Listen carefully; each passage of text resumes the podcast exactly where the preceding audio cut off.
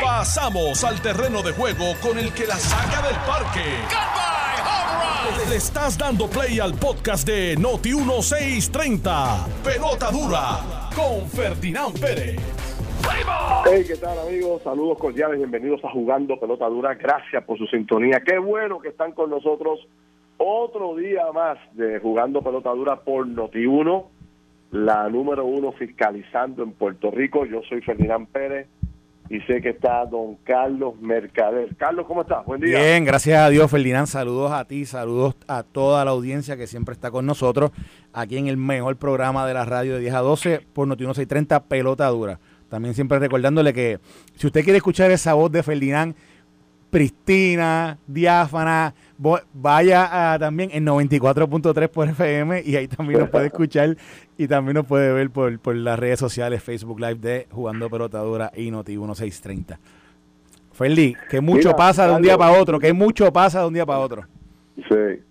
Oye, tengo que comenzar, este, chico, con una, con una nota triste. Ah, ok porque hemos perdido en la mañana de hoy, me informan que hemos perdido a, un, ser, un servidor público de excelencia, una madre ejemplar, este, una buena amiga, María del Carmen Fuentes. Fue directora de ADT, ¿te acuerdas cuando ADT existía, que era la Administración de Desarrollo del Trabajo, era la oficina que creaba los empleos, que promovía los empleos? También, bueno, pues es la esposa de nuestro querido amigo y hermano Roberto Rivera Ruiz de Porra, ex vicepresidente de la Cámara, representante de Carolina. Sí, sí, sí, sí.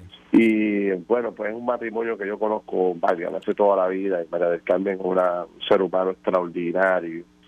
Lamentablemente, pues le dio una enfermedad estas terribles y no pudo, no pudo este, vencerla. Desde aquí me abrazo a Roberto Fuente, a sus hijas, a sus hijos, a todos sus familiares a, Roberto Rivera Frente Porra, eh, desde aquí mi abrazo grande a todos ellos, ¿verdad? Este, En este momento tan difícil por el que están pasando. Sé que todo Carolina debe estar por allá este, muy triste porque María del Carmen, eh, de, esta, de esta señora bien amable, bien buena, bien mamá, bien abuela. de toda la vida. Y bueno pues desde aquí este, lamentamos muchísimo Le enviamos nuestro pésame y nuestro apoyo nuestro apoyo eh, espiritual y verdad y emocional. Este... Bien, bien, bien triste, bien triste. Bueno, Carlos, hay tantos temas ¿no? que, que vamos a ver si aprovechamos la mañana. Este, a las 11 vamos a conversar también con el director de turismo, con una convención grandísima que viene para Puerto Rico. Y después eh, quería, como a las once y media por ahí, poner en conocimiento a la gente de lo que viene eh, a la hora de inspeccionar su carro este, los muñequitos están cambiando y vienen unos cambios en las leyes que van a provocar que tanto el mecánico como el del centro de inspección, como usted como ciudadano, a la hora de poder inspeccionar su carro para conseguir malvete, hay cambios. ¿Cuáles son? Ahorita con el presidente del Colegio Mecánico Automotriz lo discutimos. Pero mientras tanto, Carlos, oye, este se, dice el periódico El Nuevo Día hoy, algunos otros periódicos, de que se evalúan cambios en la policía. Me gustaría hablar contigo de eso un poco, eh, de lo que está pasando con la ola criminal. Me gustaría tu análisis, yo quiero expresar el mío sobre el representante, el representante, el representante enfermito. Alonso, Alonso, Néstor Alonso, Néstor Alonso. Néstor Alonso. Néstor Alonso, wow, qué clase de historias hay en los periódicos hoy eh, sobre, sobre este señor. Eh, usted sabe que hay un caso en el Tribunal Federal en estos momentos y su ayudante Alexis Torres ha hecho una narrativa de lo que hacía el representante en su oficina. Oye, hermano, que hay que hablarlo, ¿no? Y como si eso fuera poco, Carlos, el otro representante también eh, del Partido Progresista, Ramón Rodríguez Ruiz, que está en proba, eh, está bajo en probatoria. Eh, lo acusan de darle una paliza a la mujer y también a la madrastra. ¿Qué está pasando, hermano, con los legisladores y con figuras públicas como esta? Eh, por otro lado, Carlos, oye, hay las dos principales instituciones universitarias de Puerto Rico. Ayer lo quería discutir contigo, pero no, no pudimos, no nos dio el tiempo. Tanto la Universidad de Puerto Rico y ahora la Interamericana están descabezadas se supone que hoy se escoja, se dice, se dice que hoy se va a escoger el presidente de la UPR, pero ya hay unas controversias tremendas para la selección del nuevo presidente.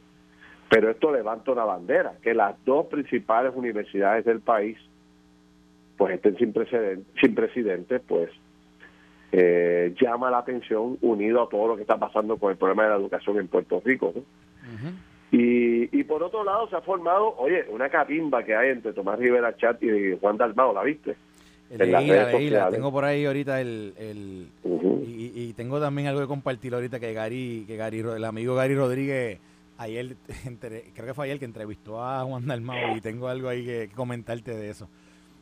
¿Ah, sí? Sí, sí, sí, porque, está, está interesante el, el, el spin porque pareciera como Gary, Gary plantea, ¿verdad? Como si pareciera que, por lo que Juan plantea, como si quisiera una independencia con fondos federales, así que pareciera como si en vez de apoyar la independencia quisiera irse por el, por el tema de libre asociación, pero quiero hablarte de eso este más adelante, porque sé que ese es un tema es un tema interesante y quiero quiero profundizar en eso porque yo creo que los cambios que se están viendo dentro del Partido Independiente. Oye, by the way, quiero mandarle un saludo. Ayer ayer eh, estaba en Río San Juan en la noche en una reunión allá y me encontré caminando a Víctor García San Inocencio que nos dice que escucha el programa eh, eh, ¿verdad? continuamente y a él eh, le mando un saludo, me dijo que era muy amigo tuyo. Este, así que a él... es uno de mis buenos amigos, sí, don Víctor, mi gran, mi gran amigo, y te confieso que, que fue uno de mis maestros allí cuando yo llegué a la legislatura.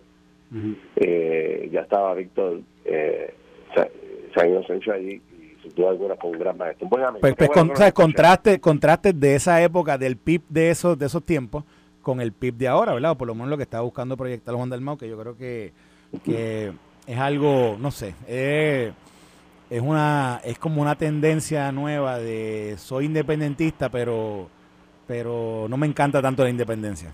Eh, es algo raro, es algo raro, no, no, no lo puedo definir bien. Este, y digo, y se proyecta, y, no quiero, ¿verdad? No quiero ser eh, demagogo en, en, por qué estoy diciendo, quiero explicarlo. Lo, digo que, fíjense cómo en el, eh, la elección pasada, eh, Juan Dalmau básicamente es como, como quien dice, escondió la independencia. ¿Verdad? Él, en un momento él dijo, no, no, no, la independencia puede venir después, pero no quiero hablar de independencia, quiero hablarte de una nueva, ¿verdad? De, la patria nueva, de, ¿verdad? El eslogan ese que ellos crearon. Eh, y, y, la independencia pasó como a un segundo, tercero, hasta un quinto plano. O sea, el tema de estatus para el, para el PIB en la elección pasada fue como lo último, no, no, lo traiga, ese es el cuco. Y pareciera, ¿verdad?, que sigue esa tendencia un poco eh, con lo que, que él quiere seguir proyectando como líder de ese partido, se quiere seguir proyectando como una alternativa distinta eh, y, y, un poco, eh, ¿verdad? Como que juega con lo que con lo que puede ser esa independencia ahora con, con estas opciones que hay en el en, ¿verdad? en la discusión pública el tema de la libre asociación y, y como, como como le dice Gary le llama a los pipiolos artesanales porque está que ahora todo es artesanal ahora es todo la, eh, eh, todo lo que se hace ¿verdad? algo así así que no sé hay hay algo distinto dentro de esa tendencia y dentro de ese partido ideológico y, los que promueven la independencia, que ya no es necesariamente, por lo menos en la proyección, aquella independencia, ¿verdad? Rajatabla contra el imperio, eh, contra los Estados Unidos y, librarnos de yugo de los americanos y qué sé yo qué más. Hay, hay como uno, hay uno, yo no sé, uno, unos matices distintos en, cómo se proyecta eh, lo, que, lo que el PIB quiere hacer políticamente y, y, y, la, y, lo, y lo, las posturas que van asumiendo, particularmente, por ejemplo, con esto, con el tema de lo del proyecto ahora de estatus del Congreso. Bueno, pues, pues, pues vamos a cogerlo ahorita. que vamos a cogerlo ya mismo. Sí, sí, porque este, yo vi que Gary también nos está enviando, el, quizás lo puedes poner, la parte que él le hace de esa entrevista a Juan Dalmado, donde eh, ya Gary llega a las conclusiones que llega. Si acaso la ponemos ahorita y, y lo analizamos. Dale, dale. Mira, también está lo del desarrollo económico, que Manolo Cide eh, presentó ayer eh, eh, su visión sobre el desarrollo económico de Puerto Rico, que me parece interesante. Pero yo quería decirte, hablarte un momentito sobre este tema de la criminalidad. Yo no sé cómo tú lo ves. Este, mira, vamos a empezar, vamos a dejar este para la y media. ¿Y qué te parece si arrancamos con, con el tema este del representante Néstor Alonso? Eh, que se ha convertido en todo una un escándalo a través de los medios de comunicación. Mira, para que, para que la gente entienda algo, Ferdi, que con ese caso, que yo creo que es importante, como el lunes la cobertura toda se fue casi lo de, lo de Rafi Pina, yo creo que pasó un poco por debajo del radar que ese día comenzaba el juicio contra Néstor Alonso, que como la gente se recordará, fue en un momento dado acusado, ¿verdad? De, de, yo creo que era de fraude y de haberle y de haberle solicitado eh, dineros que, le pagaba a sus empleados que para que se los pagaran a él e incluso se decía que había una grabación. ¿Qué pasa? Néstor Alonso en todo el proceso ha dicho que eso fueron que eso era mentira, de que el empleado realmente tenía una deuda con él y que él lo que le estaba era repagando y entonces decide ir a juicio, ¿verdad? Distinto a lo que hemos estado viendo últimamente de que hay declaraciones de culpabilidad, hay los information, esto que, que donde donde, la, donde las partes que son acusadas llegan a acuerdos con fiscalía y, y, ¿verdad? y, ¿verdad? son convictos por delito, pero Néstor Alonso decidió ir a juicio y ese juicio empezó el lunes. Eh, y, nosotros, ¿verdad? No, no necesariamente, no, no, no, no, no cubrimos sobre ese juicio, no hablábamos de ese juicio porque estaba toda la atención puesta en lo de, lo de, en lo de la sentencia de Rafi Pina. Pero entonces, ¿verdad? Ya ha, continuado lunes, martes y ayer fueron esas, esas, declaraciones que hizo su uno de sus ex empleados de lo que, de lo que, tú, de lo que tú estabas hablando ahorita. Sí, y, es que sale eh, muy, buen punto lo que tú traes, que, que básicamente este, resumen porque es que estamos discutiendo este, este señor. Este señor está en el tribunal, ¿verdad? Y está siendo acusado, como tú dices, por corrupción.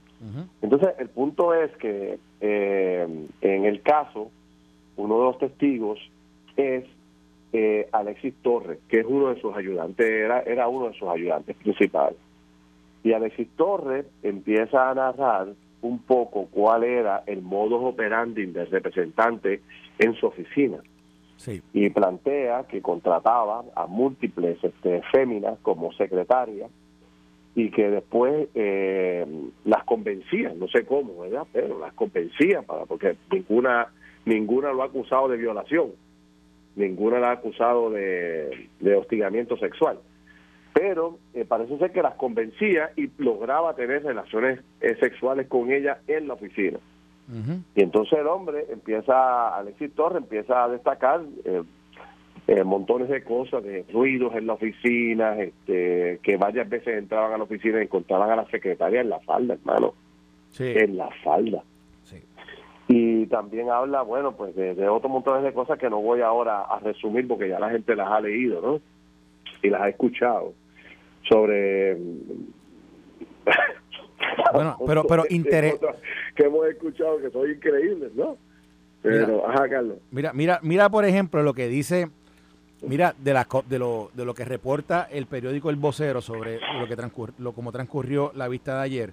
Dice quizás el testimonio más sorprendente que Torres dio tuvo que ver con supuestos romances que Alonso Vega sostuvo con varias empleadas de su oficina Dice, esta conducta, como también la práctica de llenar endosos electorales en su oficina, fueron las que llevaron a la esposa de Torres a renunciar a la oficina del legislador en febrero 2020 para trabajar en aquel momento con el senador Nelson Cruz. Entonces, dice si las, eh, que, que Michael Corona, Michael Corona, que es el abogado de Néstor Alonso, cuestionó si la salida de su esposa tuvo que ver con que ella interesaba el puesto de directora ejecutiva de la Comisión de Turismo, ocupada en ese entonces por María Josefina Serra, que presidía Alonso para obtener un sueldo mayor. Y Torres contestó que su esposa renunció por a la oficina por la indignación. Entonces, eh, dice de cómo es que su esposa en algún momento recomendó a una amiga de, ella para el puesto de la oficina y que poco después de la entrevista comenzó ese romance entre Alonso y la, y la muchacha que ella recomendó. Y entonces dice que, parte de este testimonio dice, él solía tener varios romances en su oficina con empleadas, incluso teniendo sexo con ellas en su despacho, pero terminaba votándolas después. Entonces dice que, obviamente, dice, habla de unos detalles eh, que yo no creo que sean tan, tan importantes, pero sí obviamente son, son impactantes sobre cómo era que se daban ese, ese tipo de relación dentro de la oficina. Eh, y entonces entra en lo que es el despido de Torres. ¿Por qué es que lo despiden? Y yo creo que ahí también hay una parte interesante porque, porque ¿verdad? Se habla, acuérdate, este es el testigo, este es el testigo principal contra Alonso de la fiscalía. y entonces ahí entra un poco en, en, lo, en, la, en, la, en, la dinámica política, ¿verdad? Que, se estaba dando en la Cámara en ese momento. Y, este, y nada, yo, hay, hay que ver qué, de la que, que, sale de eso, que, que, se produce esto, pero sin duda alguna es muy interesante porque, porque no solamente toca el tema de Alonso, ¿verdad? Toca, el, toca de forma indirecta lo que sucedía en ese momento en, entre, en, ¿verdad? entre otros representantes en la Cámara de Representantes.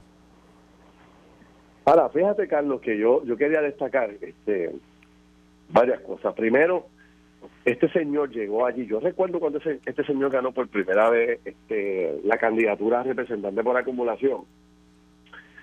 Yo decía, wow, qué clase de logro ha tenido este señor que siendo una persona no vidente, corre por un escaño por acumulación en la Cámara de Representantes y se gana a medio mundo. La vez que él corrió, habían como 10 o 12 candidatos por acumulación.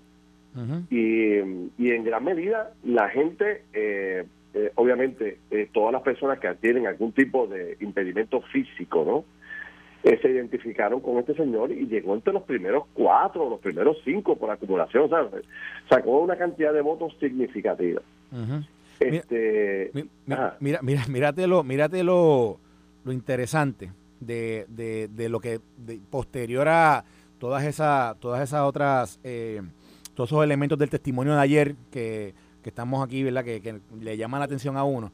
Yo creo que lo interesante es cuando él comienza a hablar de lo que estaba pasando en términos de lo que era la primaria en el PNP, entre eh, la primaria a la gobernación entre Wanda Vázquez y Pedro Pierluisi, y él comienza a relatar cómo es que él grababa constantemente al representante.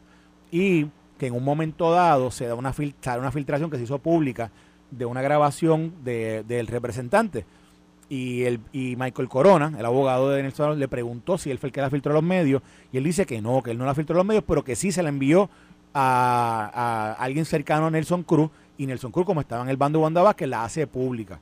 Y entonces así sigue eh, y aparentemente va, llega el testimonio a decir que en un momento dado comienzan a hacer una investigación de quién estaba filtrando la información y las grabaciones y entonces un día llega a la oficina de, ¿verdad? La oficina donde él trabajaba, la oficina de Néstor Alonso, y dice que entró a, entró a la oficina y lo catearon ahí, le hicieron un cateo. Dice, eh, lo básicamente, lo, y cuando le hacen el cateo y acaban el cateo, le entregaron la carta de renuncia. Obviamente, sabes que es un empleado de confianza, de libre disposición, pues aparentemente ya la habían, ya le habían dicho de parte del liderato eh, de la Cámara que tenía que despedirlo. Entonces, pues ahí entonces le entrega la, la, la carta de renuncia y entonces eh, dice que lo dejaron, lo dejaron cobrar hasta el 11 de septiembre. Entonces, aparentemente, ¿por qué esto es importante? Porque recuerden que él le daba un kickback, o sea, había un kickback envuelto. aquí la, fiscalía está diciendo que él tenía un esquema de kickbacks con este empleado y obviamente una vez él cobraba, él de ahí sacaba una parte que se la daba al representante, ¿verdad? A cambio del empleo que él tenía con él. Y entonces, eh, dice que en ese periodo no le entregó un kickback porque obviamente estaba pasando toda esa controversia con él. Eh, así que nada, eh, eh, es algo, de nuevo, es interesante todo lo que todo lo que se ha estado discutiendo y lo que se discutió ayer en este juicio y hay que ver. Cómo, cómo esto va a concluir. Yo, yo para, ir a la pausa, lo que te iba a decir es que este, señor se ha convertido en, el asmerreír, en una vergüenza. Se enfrenta a cerca de 20 años de cárcel por las acusaciones que tiene y que le ruega Dios que no salga una empleada de esto a decir ahora que tuvo relaciones sexuales con él porque el hombre la intimidó, la amenazó, etcétera, etcétera, etcétera, ¿no? Este que eso podría salir ahora, ya que se ha hecho público los nombres de las personas con las cuales él supuestamente alegadamente tuvo relaciones sexuales dentro de su oficina. Si esas mujeres eran casadas, tienen matrimonios o lo que sea, eso va a generar toda una cadena ahora de problemas para el ex legislador que está a punto de que termine su caso en su contra y tiene serios problemas, no solamente de imagen pública, sino que yo me imagino ese jurado que está compuesto en su gran mayoría por mujeres eh, cómo se sentirán con las acusaciones que le hace este testigo estrella que tiene la Fiscalía Federal contra el representante y el otro representante que está en problemas es Ramón eh, Rodríguez Ruiz, y, que había sido destituido por la Cámara de Representantes en un momento determinado. una pregunta, o sea, que yo creo que yo no, obviamente ya no es representante, pero pero alguien alguien me envía, me dice, ven acá, ¿y ética alguna vez entre, eh, investigó a este, a este representante? Porque si esto era tan público, yo me dice, yo te van a apostar que esto que esto era esto tiene que haber sido comidilla en algún momento, ¿verdad? Entre entre sus pares y, cuando digo comidilla que tiene que haber sido parte de los comentarios y posiblemente, ¿verdad? Era algo era algo que, otros sabían.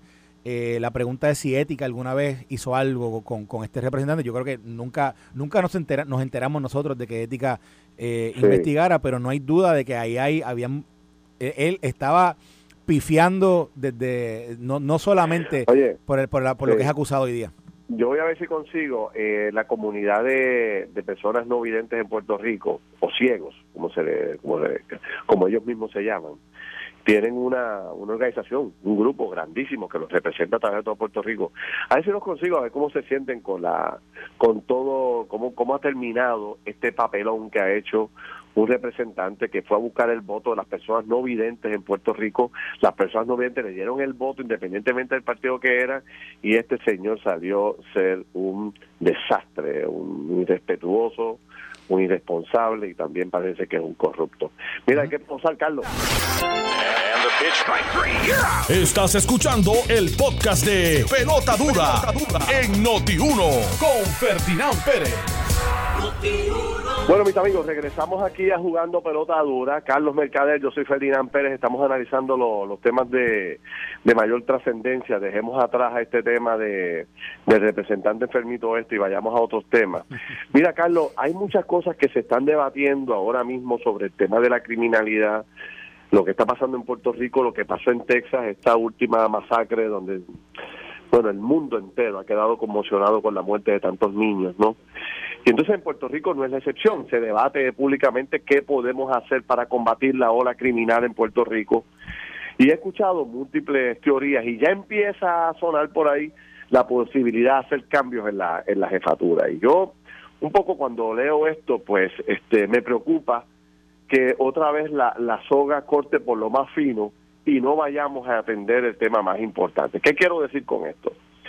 Eh, si al final del camino pues, cambian el superintendente o cambian el jefe de la de, del Departamento de Seguridad Pública, Alexis Torres o Antonio López, eso no va a resolver el problema. O sea, eh, el problema está fundamentado en otra área, a pesar de que yo tengo mis críticas constructivas contra los dos porque me parece que deberían estar mucho más activos en los medios de comunicación y aunque ese no resuelve el problema, yo siempre he planteado que el tema de eh, los que son los que están al frente de la unidad de la seguridad del país tienen que estar en constante comunicación con el pueblo porque son la gente en los cuales eh, el país confía y el país sabe que ellos están ahí al frente de, de protegernos, de combatir el crimen, de detener el tema de la droga, los asesinatos. Y tú necesitas como ciudadanos escucharlos a ellos, plantear cómo es que se está atendiendo el problema, cómo se está resolviendo el problema. Y, yo, en lo personal, creo que ellos deberían estar mucho más expuestos de lo que están hoy.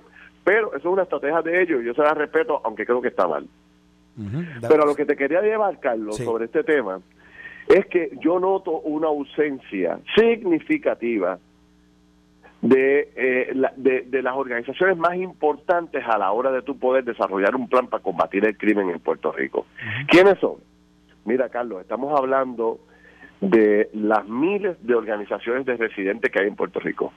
En cada urbanización cerrada y en cada urbanización de Puerto Rico, en la gran mayoría de ellas, hay una asociación de residentes que toda la vida se ha preparado para que ¿Cuál es la principal función de una asociación de residentes? Mantener el orden, la seguridad, que nadie se meta a, combatir, a, asaltar, a robar carro, a meterse dentro de una casa, a violar a una persona, etcétera.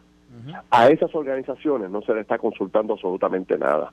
A las organizaciones de base comunitaria, a los líderes de los residenciales públicos. ¿Por qué traigo el tema de los líderes de los residenciales públicos? Hace dos días atrás teníamos un panel en el programa de televisión de Jugando Pelotadura, donde estaba Papo Cristian, entre otros líderes, la gente de Manuela Pérez, Lloren Torres, Residencial El Prado, y estaba y yo les preguntaba a ellos, ¿ustedes forman parte de algún plan? ¿Ustedes son considerados para algo ahora mismo? ¿Hay alguna estrategia en la cual ustedes estén trabajando en coordinación con el Estado? Y ya tú sabes la contestación, Carlos, ninguna. De hecho, la, de, la de doña Carmen, la líder de Residencial del Prado, nos decía, el Departamento de la Familia no existe. Nosotros llamamos y nunca contestan o nunca aparecen y no es y no es para menos. Si ya la directora, la secretaria de la familia ha dicho el grave problema que tiene de recursos de personal. Y por ahí tú sigues, ¿tú te acuerdas de aquellos famosos voluntarios que existían en todo Puerto Rico que eran eh, vigilantes o colaboradores de la policía que entre ellos establecían unos grupos de trabajo y tenían los famosos KP4, aquellos radios que se le instalaban a los carros con antenas y ellos escuchaban la transmisión de la policía y monitoreaban las urbanizaciones y las comunidades de ellos y cualquier cosa llamaban a la policía.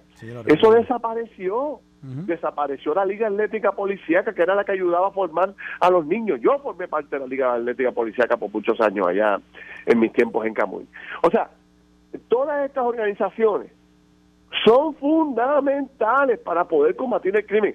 Asignarle única y exclusivamente la responsabilidad a la policía con el problema de, falta de personal, los problemas de recursos económicos, la desmotivación, la edad de los policías, que ya la mayoría trasciende los 50 años, próximos a jubilarse, están pensando en otra cosa.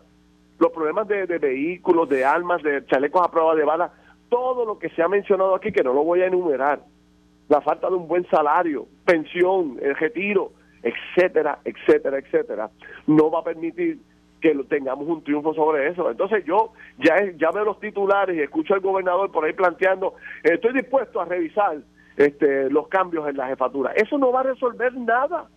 Lo que hay que hacer es hacer un llamado a las iglesias, a las organizaciones de base comunitaria, a las asociaciones de residentes, este, a todos estos grupos residenciales en Puerto Rico, de líderes residenciales en Puerto Rico que están disponibles para colaborar y entonces eh, lo que estoy aquí sacando es un grito de, de, por favor, miremos para estos grupos.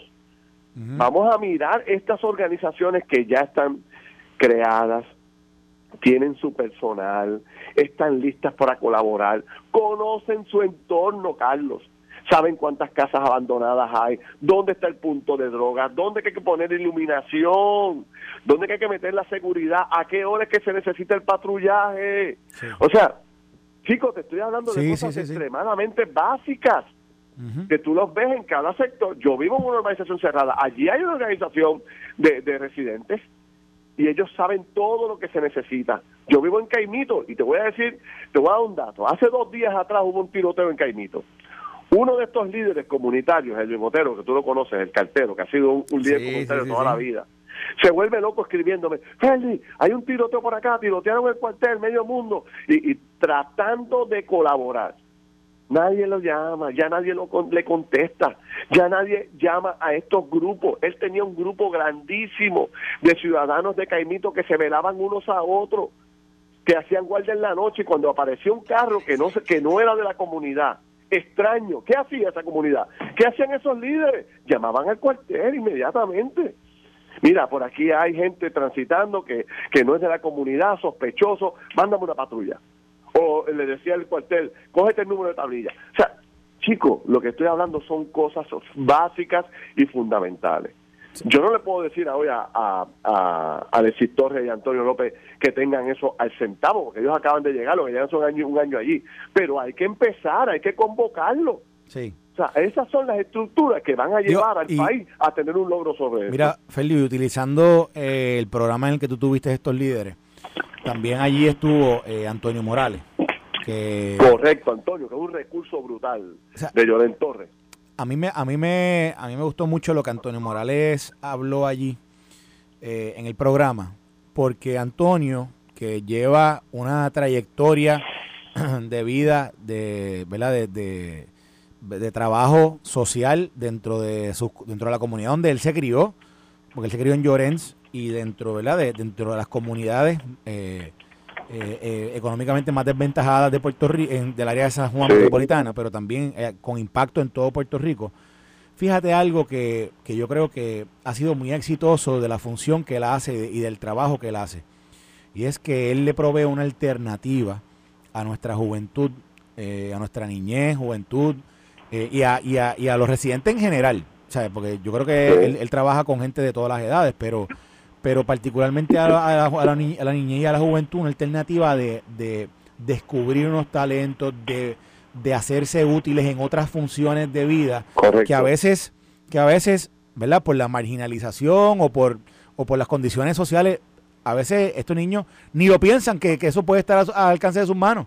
Pero Antonio ha hecho un trabajo, eh, de nuevo, eh, eh, ejemplar, es ejemplar y yo creo que Antonio es una de esas personas que como líder comunitario ha, elevado lo que, lo, que, lo que es ese servicio a la ciudadanía a unos niveles que me parece que yo creo que nosotros deberíamos darle más proyección a eso porque también esas son mensajes que yo creo que pueden calar hondo en, no, solamente en área metropolitana, que es donde Antonio hoy día eh, enfoca su, su, función y su trabajo y su, y su vida eh, profesional y personal, pero, pero en otras áreas que estamos viendo, eh, que están afectadas por el crimen, porque yo creo que al final del día, mira, a mí, a mí alguien me decía una vez, mira, el ocio es la madre de del pecado, el ocio, o sea, el no hacer nada, el no tener nada que, ninguna responsabilidad, ningún, ningún trabajo, el no, el no, el no tener eh, eh, en, en, qué emplear el tiempo. Y yo creo que gran parte donde nuestra sociedad posiblemente falla, eh, y no sé si por el individualismo, no sé si por el corre-corre que andamos muchos, pero hay veces que la gente está ávida por, por ser parte de algo, por trabajar en algo, por ponerse a producir, pero, pero esas opciones a veces no se les dan. Y Antonio ha hecho, eh, ha creado opciones y se las ha puesto y se las ha puesto a la disposición y ellos se han visto útiles dentro de lo que Antonio, dentro de lo que Antonio ha hecho. Y menciono a Antonio porque, de nuevo, es alguien que, he conocido su trayectoria, he conocido sus frutos.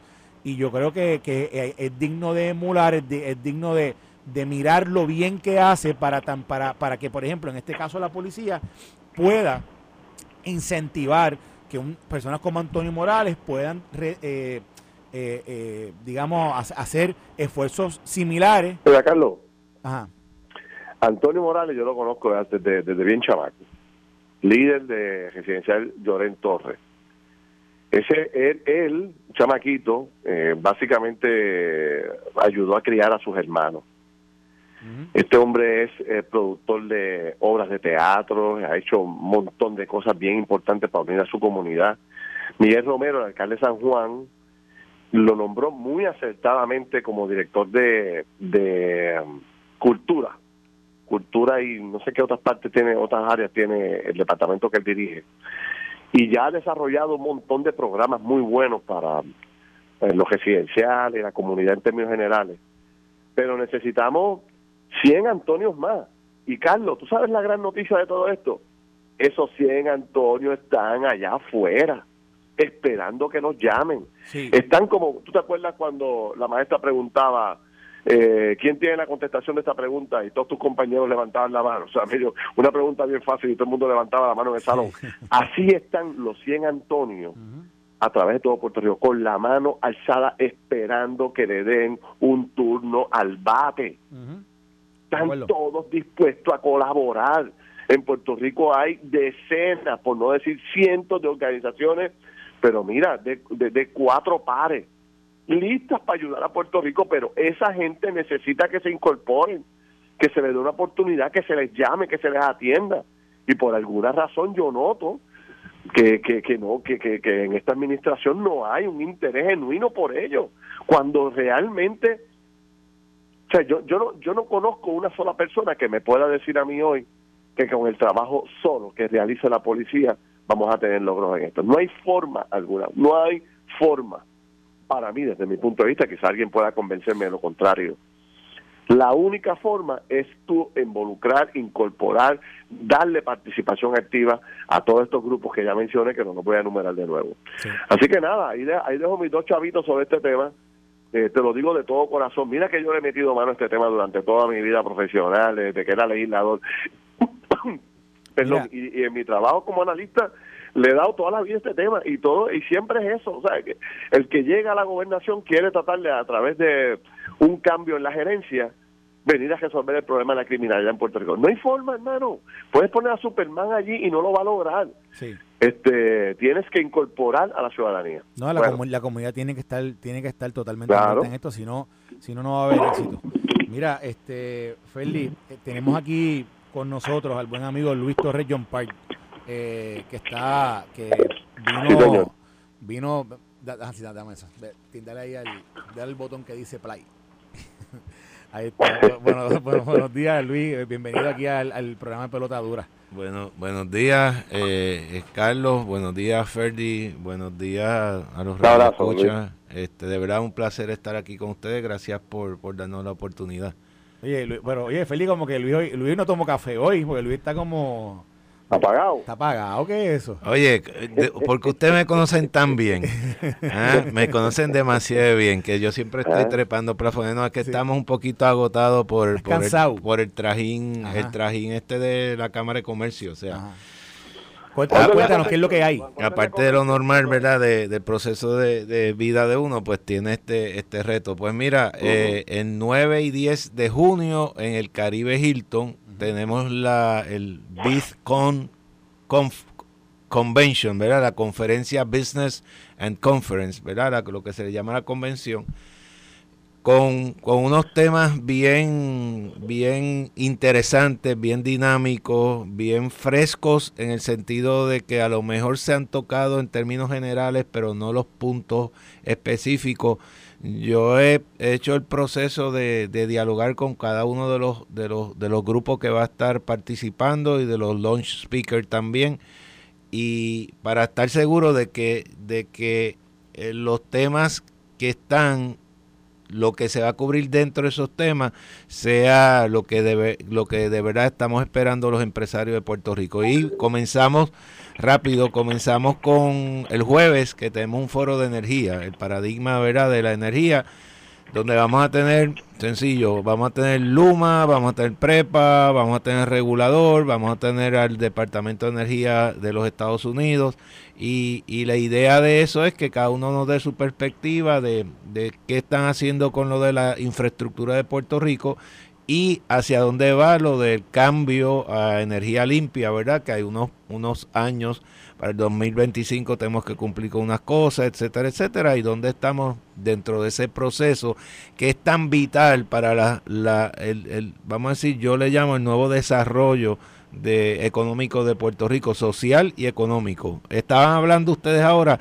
de lo de la criminalidad y yo estoy totalmente de acuerdo con ustedes si no hay oportunidades y la y la parte social no se mejora, podemos traer el ejército de los Estados Unidos completo aquí y no vamos a resolver el problema de la criminalidad. Esto es calidad de vida de nuestra gente, que se sienten pegados a la pared y que la única forma que tienen de salir de eso es delinquiendo, ¿verdad? Así que este, este foro está, está montado de la perspectiva de cómo Puerto Rico puede mejorar. Después tenemos eh, en el almuerzo de ese jueves. Eh, Estoy viendo aquí que tienes algo, tiene, bueno, hay unos expo, etcétera, pero tienes algo aquí de cambio climático. Eh, de cambio climático, que by the way, tuve la llamada con ella, ¿verdad? Desde Washington, es una puertorriqueña, mujer, mujer puertorriqueña, que estudió, la conoce, estudió en Mayagüez, hizo su doctorado fuera, la nombró el presidente Obama, ahora la nombró el presidente, presidente Biden. en el Departamento de Estado, me acuerdo, eh, trabajaba toda la parte de cuando yo la conocí, trabajaba en el Departamento de Estado bajo Hillary Clinton y trabajaba con todo lo que era con todo lo STEM, con todo lo de science, uh, eh, tecnología, eh, tecnología. Eh, nombrada correcto, nombrada por, por, por el presidente Obama en esa época que tú estás diciendo y Biden la vuelve a nombrar, pero aparte de eso ya tiene el, verdad, está dirigiendo lo que es el, la asociación o el grupo de cambio climático a nivel nacional. Ok, ok. y, y viene a hablar y uno dice que caramba tiene que ver cambio climático con, con el empresarismo y desarrollo económico. Bueno bien sencillo. Eh, calentamiento global, erosión de las costas, Puerto Rico tiene los hoteles, es un tema que, se ha hablado mucho, ¿verdad? Hay mucha construcción en las costas, Puerto Rico una islita, así que tiene que prepararse lo que es desarrollo económico y las estrategias de, de, de, dónde se ah, establecen. Te voy a hacer una pregunta, al final de toda esta, de toda esta, este expo, esta conferencia, ¿qué, qué tú crees que es eh, lo que el trabajo de la Cámara de Comercio eh, eh, con Puerto Rico y con todo esto el desarrollo económico eh, inmediatamente después. ¿qué, ¿qué, hay en agenda para la Cámara de Comercio con Puerto Rico eh, para que para que todas estas cosas que se van a discutir ¿verdad? se puedan llevar a ejecución y se puedan se puedan implementar en Puerto Rico. La, Cámara de Comercio está siendo más activa todavía en, en términos verdad de, de, su participación. Obviamente llevamos dos años con COVID, así que los presidentes anteriores pudieron hacer, ¿verdad? Con lo de la pandemia, más o menos. Así que este es preámbulo para el año que viene con Cameron Mackenzie, que comienza en, en julio. Eh, y, y, lo que queremos otra vez en estos foros es educar más al empresario puertorriqueño. Y uno dice, ¿cómo que educar? Pues sí, educar, porque eh, a lo mejor los temas, eh, ¿verdad?, que vamos a tocar lo han escuchado, pero no están específicamente identificados ellos. Por ejemplo, otro de los foros que tenemos es lo de Bitcoin, lo de blockchain, NFT, etcétera, etcétera. ¿Tú, tú, tú invertiste en Bitcoin? Eh, yo no he invertido en Bitcoin. dicen, que, dicen que los que están que han invertido, Ferdinand ha perdido la cota porque él, él eh, Ferdinand se había metido bien duro en ese negocio y dicen que ha bajado Bitcoin y esa cosa. Pero, pero, para que tú veas, ¿verdad? Eh, tengo fe, tengo fe en que voy a recuperar, tengo fe en que voy a recuperar. bueno, deja, no los toques, no los vendas porque otra vez... Ah, no, si lo vende ahora, Por eso, lo hay que, comprarle, hay que comprarle un, vagón de paño para que, llore, pero, llorar y llorar Pero fíjate que, que, la bolsa de valores, eh, por lo de, obviamente lo de la guerra Ucrania-Rusia, ha bajado totalmente, ha bajado drásticamente. Yo tengo inversiones en la bolsa de valores y y, y dame, dame una toalla para llorar, ¿verdad? este, así que yo entiendo que el comportamiento que han tenido, ¿verdad? este, este tipo de monedas virtuales, etcétera, eh, va de la misma mano que, que ha, habido en las inversiones de fondos mutuos, etcétera, etcétera, más conservadores, más agresivos, lo que fuera. Así que tranquilo, que eso se supone que suba. ¿Cuándo? Pues no sé. pero debe ser, no, no venda ni para el carajo. ¿Qué día es esa? ¿Qué día es esa, esa charla allí? Bueno, el, el, es el viernes es que se va a hablar de eso, inclusive se va a hablar de la parte contributiva tanto a nivel federal como en Puerto Rico, que realmente no hay nada preciso, pero sí eh, son transacciones de compraventa en los negocios que están existiendo y van a seguir creciendo y tiene que haber un efecto contributivo y se está trabajando en Puerto Rico con una ley de, de ¿verdad? contributiva para, para esas transacciones y a nivel federal pues ya existe algo, pero también hay que mejorar. Bueno, a, pues a nuestra audiencia, ya sabe, junio 9, junio 10 en el Caribe Hilton, se llama, es la... Mira, una, una, pregunta ah, una pregunta corta. Luis, ¿quién puede participar? O sea, ¿quién puede ir a ese evento? Mira, lo, primero a dónde se pueden comunicar, ¿verdad? Es 787-721-6060 o entrar a la página cámarapr.org. Eh, puede ir cualquier persona que se registre, no tiene que ser socio de la Cámara de Comercio. Y de verdad, si, si entran a la página y ven los temas, eh, traemos también del de launch speaker el viernes al CEO de Travel and Leisure Company, que, es la compañía, vamos a decir, más importante que trabaja con lo que es turismo a nivel internacional, y va a hablar del turismo internacional con la pandemia, qué ajustes hay que hacer y aterrizar en Puerto Rico de cuáles son las recomendaciones. Así que hay temas diversos, hay dos foros de unos estudios económicos que hizo de confianza del consumidor y el empresario que hizo la Cámara de Comercio y se van a, a presentar allí otra vez. Entren a la página de la Cámara eh, cámarapr.org o llame al 721-6060. No tiene que ser socio de la Cámara de Comercio para participar de la convención. Y es junio 9, junio 10 en Caribe Hilton. Mira, hay un par de panas ahí escribiéndome ahí, este, ¿cómo es posible que estoy invertido en ese? Eso son tres pesetas, tampoco es que...